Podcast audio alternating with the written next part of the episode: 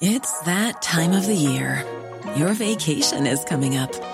You can already hear the beach waves, feel the warm breeze, relax, and think about work. You really, really want it all to work out while you're away. Monday.com gives you and the team that peace of mind. When all work is on one platform and everyone's in sync, things just flow wherever you are. Tap the banner to go to Monday.com.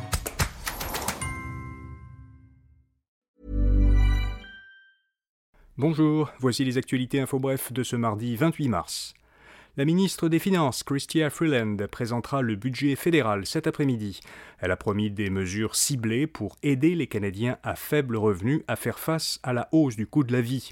Freeland a aussi annoncé qu'il y aurait des investissements pour maintenir la compétitivité du Canada dans sa transition énergétique.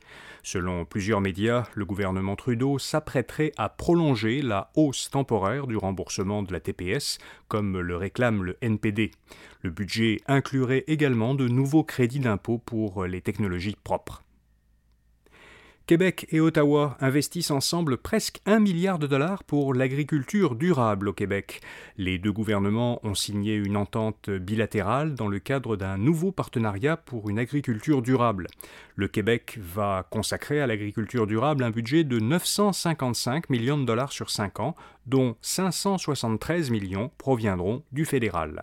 38% de ce budget permettra de financer des pratiques d'agriculture durable et le reste, 62%, ira à des programmes fédéraux d'assurance pour les agriculteurs et à trois programmes québécois les Québécois pourront texter le 911 dans deux ans.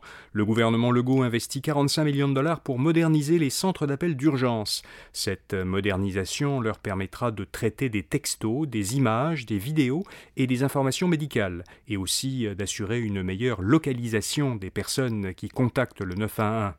L'investissement répond à une demande du Conseil de la radiodiffusion et des télécommunications canadiennes. Le CRTC a en effet décrété que les entreprises de téléphonie et les centres d'appel d'urgence devront être prêts à offrir toutes ces nouvelles fonctionnalités à partir de mars 2025. À compter d'aujourd'hui, les restaurants et commerces alimentaires de Montréal ne peuvent plus proposer à leurs clients certains articles en plastique à usage unique, comme des verres, des bâtonnets et des pailles. L'interdiction s'applique aux repas consommés sur place, aux commandes à emporter et aux livraisons. Elle ne s'applique pas cependant aux traiteurs qui offrent uniquement un service de livraison à domicile, ni aux organismes d'aide alimentaire qui distribuent des repas aux personnes vulnérables. Et puis un musulman devient Premier ministre indépendantiste de l'Écosse. Le ministre de la Santé, Umza Yousaf, a été choisi par euh, les indépendantistes écossais pour succéder à la Première ministre sortante, Nicola Sturgeon. Il sera officiellement désigné Premier ministre euh, aujourd'hui par le Parlement écossais. Umza Yousaf a 37 ans, il est d'origine indo-pakistanaise et il est le premier musulman à la tête d'un grand parti politique au Royaume-Uni. Dans son premier discours, il a souligné que le peuple écossais avait besoin plus que jamais de son indépendance. Il a promis que la génération actuelle sera celle qui l'obtiendra. Voilà, vous savez l'essentiel. Pour les principales nouvelles économiques et financières, écoutez notre autre balade quotidien Info Bref à faire. À demain pour d'autres actualités Info Bref. Bonne journée.